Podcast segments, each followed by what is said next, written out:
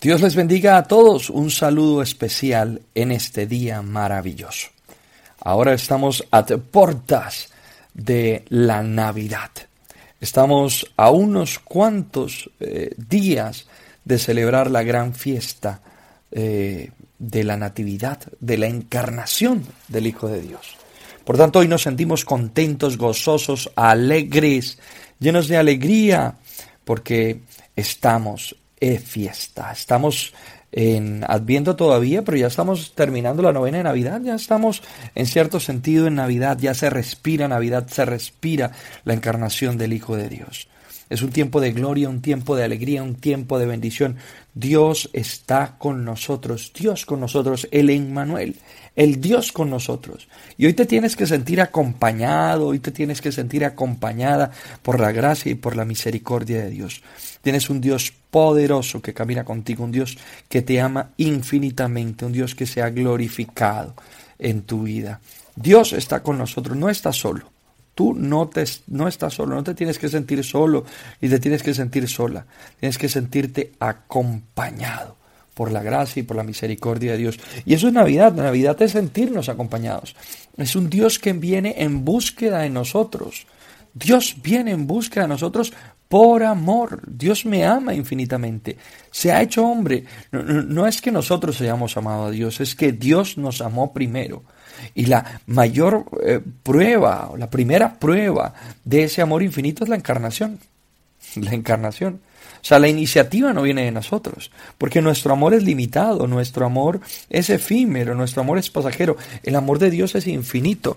Y la prueba de ese amor es la encarnación. Dios se ha hecho hombre, se ha hecho carne. Dios ha venido en búsqueda de nosotros. Él ha tomado la iniciativa para venir a, llegar a nuestra vida. Y se ha hecho hombre en las entrañas de una virgen de una manera tan sencilla, pero tan hermosa, tan grande. Se ha hecho vulnerable, se ha hecho débil, se ha hecho frágil para dignificarnos a nosotros, dignificarnos nosotros que somos débiles, frágiles.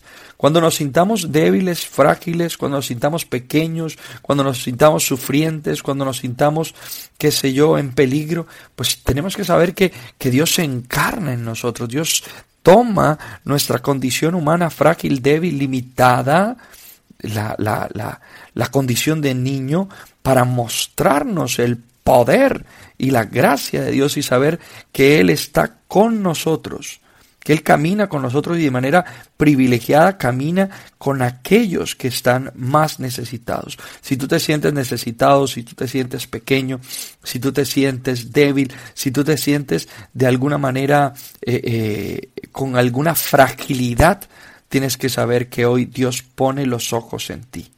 Dios pone los ojos en ti. Es, es, fantástico entender esto. Dios pone su mirada en cada uno de nosotros, pero de manera privilegiada en aquel que es frágil, que es débil, porque Él mismo se ha hecho débil. Entonces, fíjate esas dos ideas tan importantes de la Navidad. Primero que la iniciativa es de Dios, no es una iniciativa de nosotros. No es que nosotros tenemos que estar buscando a ver cómo alcanzamos a Dios y qué hacemos con Dios y cómo logramos llegar a Dios. No, no, no. Cuando tú estás buscando a Dios es porque Dios ya te ha encontrado a ti, ya ha ido en tu búsqueda. Eh, eh, Dios ha venido, Dios ha tomado la iniciativa para glorificarse en tu vida. Gloria a Dios, Él toma la iniciativa, Él viene en búsqueda. La encarnación, esta fiesta que celebramos o que estamos a puertas de celebrar, es muestra y manifestación del amor infinito de Dios. Entonces, primero Dios me amó, Dios me amó, no fue que yo lo amé, Dios me amó y ya como consecuencia de ese amor infinito, pues entonces yo amo a Dios, claro, con su amor, entonces le respondo. Entonces, en la encarnación, en la natividad, me tengo que sentir amado. Me tengo que sentir acompañado porque Dios ha venido a acompañarme. Dios ha venido. Y tercero, tengo que sentirme sostenido, sobre todo en mis fragilidades. Mire qué cosas tan bonitas las que nos enseña la encarnación. Sentirme amado, sentirme acompañado, sentirme sostenido, protegido. Eso, eso enseña la, encarnación. Así que no te puedes sentir en la Navidad, es que me siento tan solo. A ver, a ver, a ver, un momentico, ¿solo? A ver, maldito el hombre que pone su confianza en otro hombre, bendito el hombre que pone su confianza en Dios. Bendito el hombre que pone su confianza en Dios. Entonces, o sea, te sientes solo, ¿por qué? Porque tu felicidad está puesta en un hombre, pues los hombres nos fallan. Los hombres mueren, los hombres se equivocan. Hablo de los hombres en un sentido genérico, los hombres y las mujeres. El único que no falla y que permanece es Dios. Entonces, ¿por qué te sientes solo? A ver, tal vez que no te has hecho consciente de que Dios está contigo. Como los discípulos de Maús que iban caminando con Jesús y se sentían tristes y solos porque Jesús había muerto y Jesús ahí al lado, porque se les había acabado la esperanza y Jesús ahí al lado, o como María Magdalena al pie del sepulcro, que lloraba y el Señor ahí al lado y, ella pensando que era el jardinero y que se habían llevado el cuerpo del Señor, o como los apóstoles, que tuvo que decirles el ángel, ¿por qué buscan entre muertos al que está vivo? A veces no reconocemos y por eso nos sentimos tristes. Yo me siento muy triste en Navidad, me siento muy solo en Navidad. A ver, solo, pero es que la Navidad es la fiesta del acompañamiento, por decirlo así. Es la fiesta de la compañía, donde Dios nos muestra que nos acompaña y que no nos deja solos. Es la fiesta para, para darnos cuenta de que no estamos solos en este mundo, que estamos acompañados. No estamos solos.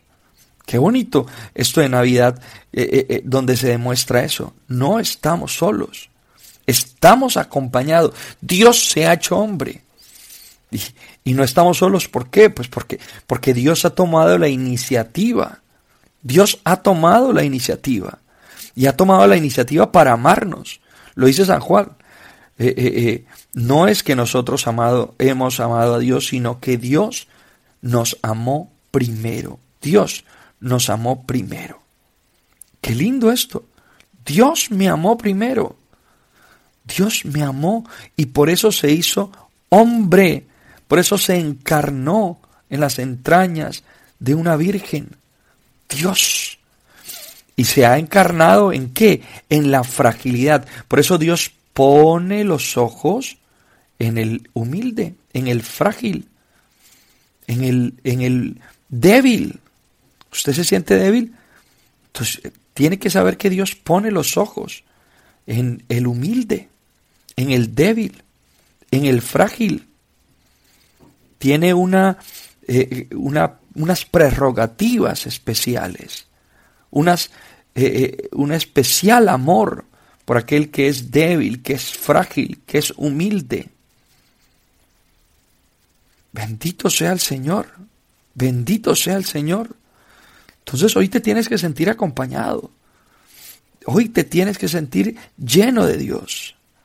Hoy te tienes que sentir eh, sostenido por Dios. Porque lo otro es que si Dios pone los ojos en el humilde, ¿para qué es? Para sostenerlo, para protegerlo, para acompañarlo. Dios que es todopoderoso, porque si iba a ser frágil, para mostrar eh, el poder y la gracia saber que estamos con Él, para sostenernos, para acompañarnos, para protegernos. Es muy hermoso sentir la Navidad desde esta visión. Eso hace que usted y yo, hermano, no nos sintamos ni débiles, ni solos. Yo me siento tan solo, ¿no? Tal vez eh, hace, te hace falta tu familia, tal vez algún ser querido no está hoy contigo, ya fallecido. Tal vez este año que se está terminando ha venido con fracasos o algún tipo de desengaños en la perspectiva humana, pero, pero la Navidad es, es Dios demostrándote, mira, te amo, tú no te puedes sentir no amado porque el, el grande, el poderoso te ama. O sea, qué alegría, Dios me ama. Y Dios viene en mi búsqueda, no me ha dejado solo ni me va a dejar solo. Y se pone y se pone de manera particular a mirar mi fragilidad y mi debilidad, aquello que me duele, donde me duele. ¿Para qué? Para sostenerme, para levantarme, para fortalecerme. Siéntete amado, siéntete amada, siéntete protegido, siéntete sostenido, siéntete abrazado por la presencia de Dios que está contigo. Bendito sea el Señor. Que su gracia es infinitamente superior a nuestra debilidad, a nuestra limitación, a nuestra fragilidad. Tiempo de Navidad es tiempo de sentirme acompañado, sentirme amado, sentirme sostenido. Los ojos de Dios están puestos en mí. Los ojos de Dios están puestos en el débil, en el frágil. Vamos a hacer una pausa para oír una canción de Navidad, porque Jesús es Navidad. Jesús es Navidad. Esta es la temporada más importante del año y tenemos que aprender a celebrarla como es.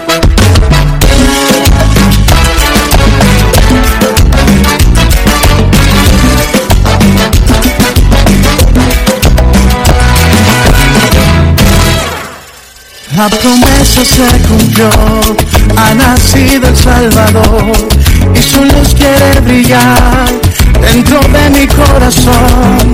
Es el niño Emmanuel que ha nacido en Belén, pero hoy quiere nacer muy adentro de mi ser. Que le puedo regalar si mi vida es para él? Él es la razón de la Navidad. Él es mi motivo para celebrar. Él es quien me llena de felicidad.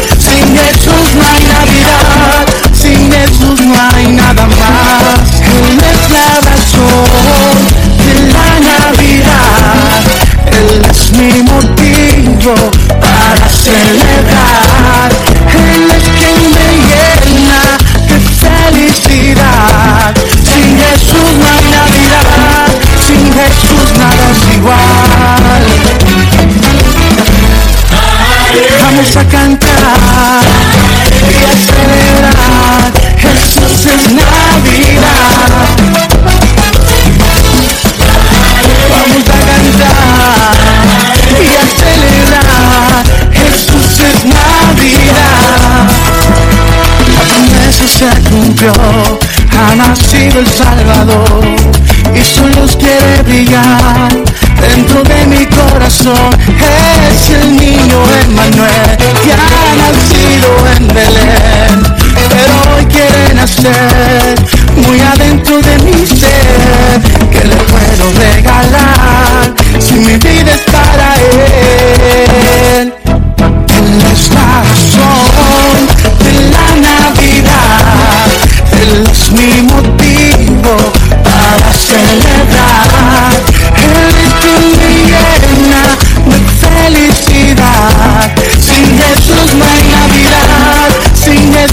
Nada es igual.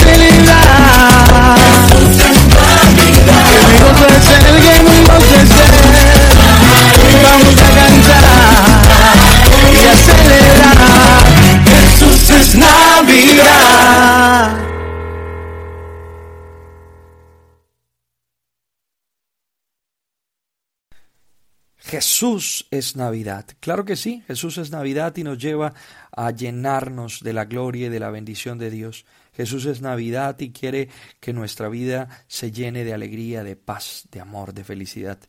Pero alguno me preguntará, Padre, ¿y cómo hago para, para, para llenarme de Dios? ¿Cómo hago para realmente experimentar que no estoy solo, que estoy amado, que mm, el Señor me protege, que el Señor me asiste? ¿Cómo hago para sentirlo? Si me, me cuesta, me cuesta hacerlo. Y es porque te tienes que preparar para recibirlo. Tienes que prepararte para recibir al Señor. Porque si no estamos preparados, pues entonces al final no vamos a terminar experimentando lo que Dios quiere para cada uno de nosotros. Tenemos que experimentarlo realmente y para eso nos tenemos que preparar. Yo pienso que quien nos ayuda a prepararnos para recibir al Señor es la Santísima Virgen María. ¿Quién más que la Santísima Virgen María prepararnos para recibir al Señor? O sea, ella que fue la que recibió al Señor de manera definitiva, de manera radical, de manera verdadera. Ella recibió al Señor, entonces ella nos enseña a también nosotros prepararnos para recibirlo, si ella sabe recibirlo. Hay una frase de San Bernardo que a mí me encanta. Dice, mira que el deseado de todas las gentes está llamando a tu puerta. Si te demoras en abrirle, pasará adelante y después volverás con dolor a buscar al amado de tu alma. Y tal vez ya no estará. ¿ah? El deseado de toda la gente está llamando a tu puerta. Y sigue San Bernardo, levántate, corre, abre. Escuchemos de nuevo esos tres verbos. Levántate, corre, abre. es hermoso. Voy a repetirlos. Levántate, corre y abre. Y dice, levántate por la fe. O sea, por la fe tienes que levantarte, porque si no te levantas, pues no vas a poder abrirle, no vas a poder, no, no a poder él entrar en tu corazón. Padre, ¿cómo hago para no sentirme solo, para sentirme amado, para sentirme protegido en medio de mi dolor, de pronto que nadie me acompaña, que esta Navidad, que me pues te tienes que levantar. ¿Y cómo, cómo, me levanto? Por medio de la fe. Levántate por la fe, dice San Bernardo. Es decir, ten la fe, la firme convicción, porque no esa actitud negativa, derrotista, pues no vas a lograr nada. Levántate por la fe. Por la fe tú te pones en pie inmediatamente. Levántate por la fe. Luego dice, corre por la devoción. Es el segundo verbo. ¿Por qué voy a correr? Por la devoción. Es decir, ¿cómo hago para correr? O sea, yo no tengo fuerza. Por la devoción. Por la devoción. Es decir, la piedad, la oración, todo eso te va dando fuerzas. Levántate, es, quita esa actitud derrotista, estás tirado ahí al suelo, nadie me quiere, todos me odian, mejor me como un gusanito, esta vida tan dura, ay, me siento tan desprotegido, ay, me siento no amado, ay, no me siento querido, ay, me dejaron solo. No, no, no, por la fe levántese. Señor, yo no sé cómo vas a resolver esto, pero yo sé que tú estás conmigo. Y yo me levanto y pongo una actitud, dirían cualquiera, positiva, una actitud de fe, decimos los cristianos, una actitud diferente frente a la vida. Señor, yo sé que voy a salir adelante y de esta voy a salir en el nombre de Jesucristo nuestro Señor. Levántate por la fe. Y luego, por la, ¿cómo, ¿cómo hago para correr? Por la devoción, por la piedad, por la oración, por el amor al Señor. Señor, yo corro, yo no sé cómo ni, ni, cómo, de dónde va a sacar fuerza, pero tú, tú me vas a dar la fuerza. Y la oración te va dando la fuerza para levantarte, para, para caminar, para correr. Y luego dice, abre por el consentimiento. Abre por el consentimiento. ¿Cómo así? Pues sí, claro que tengo que poner mi voluntad para abrir, para dejar al Señor. O sea, Dios va a hacer la obra, pero aquel que te creó sin tu consentimiento no te puede salvar sin tu consentimiento, dice, dice San Agustín. O sea, Dios pone el 99%, pero a nosotros nos toca poner el 1% y si no ponemos ese 1% no se puede nada. ¿Y qué es el 1%? Pues la disposición. Señor, yo quiero. Porque estás ahí, ay, esta vida, ay, esto se acabó aquí, no hay salida. A ver, María Magdalena, Magdalena, María, aquí estoy. Y reaccionó María, dándose cuenta que Jesucristo estaba al lado. Los demás, ay, se acabó todo. A ver, esto tenía que suceder para que se cumplieran las escrituras. Y entonces se les encendió en fuego el corazón de los discípulos de Maús. Aceptó por el consentimiento. Yo acepto, Señor. Quiero que hoy vengas a mi corazón. Te acepto. Quiero que hoy sea Navidad. Que tú seas Navidad. Que tú vengas a morar en mi corazón, que vengas a morar en mi existencia, que vengas a transformar todo lo que hay en mi ser. Yo quiero, Señor. Yo te acepto en mi corazón de una manera radical, definitiva y absoluta.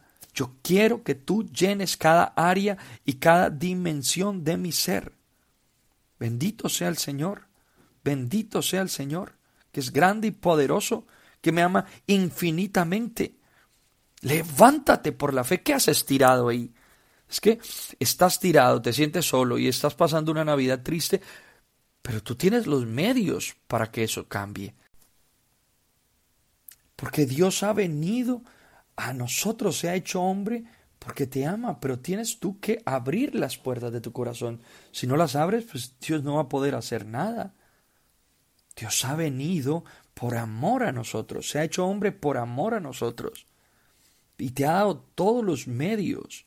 Levántate por la fe, tienes que creer en el Señor, porque si no crees, te tiras ahí, el enemigo te llena de angustia y te llena de mentira y te roba las bendiciones, te roba los sueños, te roba la alegría, no te dejes robar la alegría. Es más, hay gente que es feliz robándole la alegría a uno. Ay, usted sí está mal. Ay, usted sí está feo. Ay, usted sí está gordo. Ay, esto no tiene salida. Ay, esto no tiene solución. Ay, esto ya se acabó. Ay, hay gente que son extintores de fe y ladrones de alegría. Levántate por la fe. Es que yo estoy de pies por la fe en el Señor, no porque Juan o Pedro o María. No, no, no, no, no, no. Mí mi fe no está puesta en, en personas. Mi fe está puesta en Dios, que es grande y que es poderoso, que me asiste y me acompaña. Dios que está conmigo. Entonces, levántate por la fe. Lo que te hace levantarte es la fe, mi querido hermano, la fe. Levántate en esta, eh, eh, eh, en, esta Navidad, en este mm, adviento, en esta novena de Navidad. Levántate por la fe. No eres feliz porque, perdóname, pero por tu culpa tienes todas las herramientas porque ya Dios se ha hecho hombre para darte las herramientas. Pero tienes que hacer estas tres cosas que nos dice San Bernardo. Levántate por la fe. Levántate. Corre por, por la devoción, por la piedad. La fuerza te la da Dios. Es que no estás orando, claro. Pues te tiras a morir el, el 24 de diciembre en una cama, a autocompadecerte, a sentirte triste y humillado y solo y sola. Pues, pues claro, pero por supuesto que te viene todo lo peor. No, no, no, no, no. Por la devoción vas a correr. Por la devoción en el Señor vas a correr. Es decir, la oración es la que te va a dar fuerza. Es un tiempo para orar y cuando oro voy cogiendo fuerzas. Cuando leo la palabra del Señor voy llenándome de fuerzas. Cuando voy a la Eucaristía voy llenándome de fuerzas. Cuando voy al sacramento de la confesión, de la penitencia, me confieso, voy llenándome de fuerzas. Todo eso me va dando fuerza, pero claro, tirado ahí en el suelo, autocompadeciéndote y llorando y quejándote y criticando, pues, pues tu vida es un, desastre que depresión continua. Entonces van y buscan al psicólogo, van y buscan al psiquiatra, van y buscan la droga, van y buscan el alcohol, van y buscan... No encuentran salida y no encuentran salida porque no buscan al que tiene la salida. Quieren abrir una puerta y no buscan al que tiene las llaves. Las llaves las tiene Jesucristo. Hay que pedirle la fuerza. Si no eres una persona de oración, entonces. Ay, padre, yo oro tanto. Sí, pero, pero, pero oras. Entonces es como correr en la cama. Usted corre en la cama y no logra nada. Antes de correr tienes que levantarte por la fe. Tienes que levantarte por la fe. Entonces, oras pero sin fe, con angustia, con miedo, con ansiedad. Es que son las tres cosas. Levántate por la fe, corre por la devoción y abre por el consentimiento, por la decisión, es decir, por la voluntad. Yo quiero que mi vida cambie, yo quiero recibir a Jesús, yo quiero abrir mi corazón. Entonces, si en, el primer segmento hablábamos de que Dios me amaba, de que no estaba solo, de que Él ponía los ojos en el débil y que me sostenía, pues para poder experimentar esto y para que esto actúe en mí, pues tengo que levantarme por la fe y creer. Porque si yo no creo, pues Jesús vino, claro, se encarnó, pero si yo no creo, no actualizo eso en mí. Por eso San Pablo dice, lo que le hace falta a los padecimientos de Cristo en la cruz y uno se pone a pensar, y es que a Cristo le pasó, le faltó algo. A, Cristo le faltó padecer algo. No, no, a Cristo no le faltó nada. la pasión fue completa. La muerte en la cruz ya pagó por todos nuestros pecados. Entonces, ¿qué falta? Falta que se actualice en mí, que yo lo haga mío. Entonces, Jesús se encarna, se hace hombre y viene a acompañarme. Pero si yo le cierro la puerta, Es como que viniera alguien a visitarme, pero con la puerta cerrada. Nadie viene a visitarme, nadie me quiere, nadie se, me acompaña. Y Jesús en la puerta muerto de frío. Pues levántate por la fe, corre por la devoción y abre la puerta por la decisión, por la voluntad, por el consentimiento. Entonces, ah, ahora sí me siento acompañado, amado, protegido. Ah, pero, pero, es que tienes que, si no abrir la puerta, dice el texto de Apocalipsis, yo estoy a la puerta y llamo, si me abres, entro y ceno contigo. Tienes que abrir la puerta. Y para eso tienes que levantarte y dejar de estar tirado ahí, llorando, criticando, quejándote. Tienes que correr a abrir la puerta, correr con la fuerza que te da la oración, la devoción, la piedad, la devoción. ¿En qué? En la oración, en la palabra del Señor, en los sacramentos, la Eucaristía, la confesión y abrir con el consentimiento. Yo decido, quiero que mi vida cambie, quiero que entres en mi corazón, Jesús. Tiempo de Navidad. Qué tiempo tan hermoso. Y les decía en la anterior sección, mis queridos hermanos, que es importante que tú y yo nos preparemos en la escuela que es, en la escuela de la Santísima Virgen María, la escuela de la Virgen. Por eso tomaba yo el texto de San Bernardo, eh, que nos enseña a través de María a levantarnos por la fe, a correr por la devoción y a abrir por el consentimiento. Y quisiera que fuéramos al texto del Evangelio de Lucas en el capítulo 1, 26, para que veamos María cómo preparó la venida del Señor. Lucas capítulo 1, versículo 26 al 38. El ángel Gabriel fue enviado por Dios a una ciudad de Galilea llamada Nazaret a una virgen que estaba comprometida con un hombre perteneciente a la familia de David, llamado José. El nombre de la virgen era María. El ángel entró en su casa y le saludó diciendo Alégrate, llena de gracia, el Señor está contigo. Al oír estas palabras, ella quedó desconcertada y se preguntaba qué podía significar ese saludo. Pero el ángel le dijo No temas, María, porque Dios te ha favorecido. Concebirás y darás a luz un hijo y le pondrás por nombre Jesús. Él será grande y será llamado Hijo del Altísimo. El Señor Dios le dará el trono de David su padre, reinará sobre la casa de Jacob para siempre, y su reino no tendrá fin. María dijo al ángel, ¿Cómo puede ser eso si yo no tengo relaciones con ningún hombre? El ángel respondió, El Espíritu Santo descenderá sobre ti, y el poder del Altísimo te cubrirá con su sombra. Por eso el niño que será santo y será llamado, por eso el niño será santo y será llamado Hijo de Dios.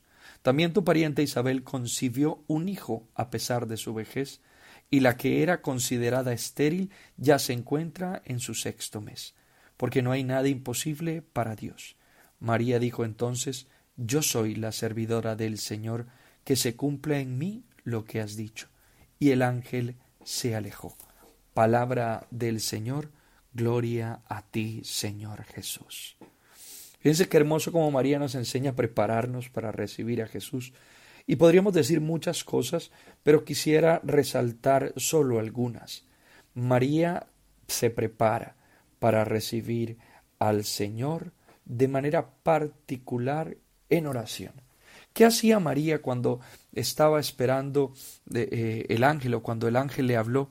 Pues no podemos decir que estaba en una oración, en un templo, en una sinagoga, qué sé yo, o en oración personal. No, no dice el relato, podría estar barriendo, lavando, trapeando, cocinando. Pero lo que sí es cierto es que María no sólo realizaba momentos de oración, sino que María era una mujer orante. Y hay una gran diferencia entre ser orante y hacer momentos de oración. Yo puedo hacer momentos de oración, irme, retirarme, tener un momentico de oración, pero luego mi vida la sigo llevando como me viene bien a mí pensar hacerlo, como yo quiero, y llevo una vida tal vez doble, llevo una vida tal vez alejada de Dios, en el pecado. Entonces mi oración no, no permito que la oración me permee ni que me transforme. Tengo un momento de oración allá en la capilla, en el oratorio, en mi cuarto, en mi habitación, donde sea, pero luego me desconecto con Dios. María está todo el tiempo conectada con Dios. Incluso cuando uno va a Belén, hay una capilla ortodoxa griega eh, donde dicen que había un pozo y en ese pozo llegaban las mujeres de Belén a recoger el agua para sus quehaceres diarios. Por supuesto, allá llegaba la Santísima Virgen María y dice la tradición, o una antigua tradición, de que ahí se le apareció el ángel por primera vez. María estaba recogiendo eh, el agua del, del, pozo para sus quehaceres diarios. Y después se le apareció ya en su casa, donde está la capilla de la, o la Basílica de la Anunciación, que ya sí es un templo mm, católico. Entonces, fíjese, María podía estar recogiendo agua para la comida o para lavar para lo que sea, y allí escuchó la voz del Señor. ¿Por qué? Porque María no solo tenía eh, momentos de oración, sino que María de manera particular era una mujer orante. Toda su vida era una continua conexión con Dios. Como decía San José María Escriba de Balaguer, hacer del ordinario algo extraordinario hacer de tu vida una oración, hacer de tu trabajo una oración, hacer de tu estudio una oración, hacer de tu vida familiar una oración, hacer incluso de tu descanso y de tus actividades lúdicas una oración. ¿Y qué es orar si no es estar conectado con Dios? Tener la posibilidad de todo ofrendárselo a Dios y estar escuchando y haciendo lo que Dios me está mandando, hacer lo que tengo que hacer cuando lo tengo que hacer de la manera que lo tengo que hacer. Estar completamente imbuido y conectado en la presencia de Dios. Entonces, para tú recibir a Jesús en la Navidad, pues tenés que tener no solo una oración o momentos de oración, hay gente que tiene momentos de oración, pero que no es orante. Entonces tiene el momentico de oración y ahí tiene un descanso. Usted ha visto que hay gente que va a un grupo de oración o va a un retiro o va a una Eucaristía donde se ora por sanación o qué sé yo, una Eucaristía de la renovación carismática. Ay, cómo me siento de bien, cómo me siento de tranquilo, de paz, pero vuelve a la casa, vuelve al hogar, vuelve a los quehaceres, vuelve al trabajo y ya se pierde todo. ¿Por qué? Porque hizo momento de oración. Ahí recibió al Señor y sintió paz, pero después perdió su conexión. Es como cuando uno está buscando la emisora eh, eh, eh, en el dial. Si usted está buscando minuto de Dios en el dial y lo sintoniza mal, sintoniza mal el dial, entonces ahí inmediatamente aparece como un ruido, aparece como que no está sintonizado y, aparece una interferencia. Usted tiene que sintonizar bien. Cuando usted busca una emisora, la emisora que busca, la busca y ahí la encuentra y, ya se siente tranquilo. Hay que estar sintonizado no solo por momentos, sino todo el tiempo. Y eso es lo que hace María para poder recibir al Señor, porque si no, si estás desintonizado, ¿cómo vas a recibirlo? Y por eso te llegan los momentos de angustia. Es que, Padre, yo me siento a veces bien, pero me llegan unos momentos de angustia, unos momentos, pero te, te desintonizaste. No, no eres orante, no tienes una actitud de conexión con Dios todo el tiempo, sino por momenticos, por raticos. Fíjense qué enseñanza tan bonita esta de María. Y la segunda cosa que quiero que veamos de María es que María tiene una fe, ahorita retomando las palabras de San Bernardo, María tiene una fe, pero, pero no es una fe de espiritualismo, de fideísmo, como eh, eh, elevada en el aire, sino aterrizada. ¿Cómo será esto si no conozco varón? Es decir, cuestiona, pregunta, indaga, investiga, quiere conocer porque tenemos que querer conocer del Señor, querer acercarnos al Señor, porque no es simplemente, eh, eh, sí, yo creo lo que Dios diga, no, no, no, sí, está bien, es lo que Dios diga, pero, pero ¿cómo? ¿Cómo hago esto? Yo busco la Biblia, yo estoy metido en un curso, eh, estoy aprovechando las oportunidades que me da la parroquia, que me da la comunidad, hago partícipe ah, de las actividades que presenta la iglesia, pertenezco a un ministerio, pertenezco a un grupo, una comunidad donde crecer, donde aprender. María pregunta, ¿cómo es esto? Porque está indicando, tiene una inquietud teológica. María es la primera teóloga porque está preguntando. No es la duda que tiene Zacarías. A ver, demuéstrame que esto es cierto. No, no, María cree pero ¿cómo? ¿Cómo es esto? Y no solo pregunta porque quiere saber cómo es por inquietud intelectual, sino también porque quiere poner de su parte. Es una fe que pone de su parte. O sea, yo creo que esto va a pasar. Pero ¿qué tengo que hacer yo? ¿Cómo será esto si no conozco varón? ¿Qué tengo que hacer para que esto suceda? Ah, el Espíritu Santo descenderá sobre ti y el poder altísimo te cubrirá con su sombra. Ah, entonces, ¿qué tengo que poner yo? Ah, entonces está preguntándose. Porque esa fe que cree que todo le va a llegar del aire, las cosas no llegan del aire, mi hijo. Tiene que disponerse, usted tiene que poner de su parte, tiene que ponerse activo, presente, vivo, eh, eh, vivaz. Bendito sea el Señor. Tenemos que estar eh, como, como dicen en el fútbol, en la juega. estar allí. ¿Qué, hay que hacer? Si quiero conseguir trabajo tengo que meter hojas de vida y tengo que eh, ir a, entrevistas y tengo que buscar en una bolsa de empleo y tengo que meterme en internet. Dios me quiere bendecir con el trabajo, pero, pero ¿cómo será esto? O sea, ¿qué tengo que hacer yo? ¿Cuál es mi parte? Los muros de Jericó se cayeron, pero si no le hubieran dado las siete vueltas no se hubiera caído. Es decir, ellos pusieron de su parte, dieron las siete vueltas y oraron. Oraron, pero también dieron las siete vueltas y pusieron su parte. Que sea un 1%, está bien, pero sin ese 1% no se puede. Es una fe que es activa, una fe que me lleva a mí también a poner obras, porque una fe sin obras es una fe muerta. Entonces, para prepararme al Señor, yo tengo que ponerme, levantarme ahí tirado. ¿Dónde me va a llegar? Dios no se acuerda de mí, pero, pero tú qué estás haciendo también para activar esa fe. O sea, Abraham recibió la bendición, pero se puso en camino. David recibió eh, eh, el triunfo, pero se puso en batalla. Moisés levantaba los brazos para que el pueblo venciera. Tienes que poner de tu parte ahí, cruzado de brazos, esperando que todo llegue del cielo. Eso no es así. Eso no es fe. Eso no es fe, eso es fideísmo, eso es espiritualismo. Eso es una espiritualidad desencarnada, dice el Concilio Vaticano II. Yo pongo esto. María, ¿cómo, cómo será esto si no conozco varón? ¿Qué tengo que hacer para que esto suceda? Entonces ponga también de su parte. Si usted no deja lo que tiene que dejar y no hace lo que tiene que hacer, pues ¿cómo van a llegar las bendiciones? Dios quiere darte las bendiciones. El cheque está, está firmado, está en blanco firmado, pero usted tiene que ir a reclamarlo al cajero, si no, no, no se cobra. Ahí no tengo dinero y usted con un cheque en blanco firmado con los millones que quiera, pero tiene que ir al cajero y reclamarlo, si no, no le llega del aire. Hay que poner nuestra parte y eso es lo que quiere el Señor en esta Navidad, que nos preparemos con una fe verdadera, con una fe verdadera y con una oración verdadera, orantes y con una fe que ponga de su parte, así como se preparó la Santísima Virgen María. Yo te acompaño en este tiempo maravilloso. Te mando una bendición especial porque sé que Dios está orando.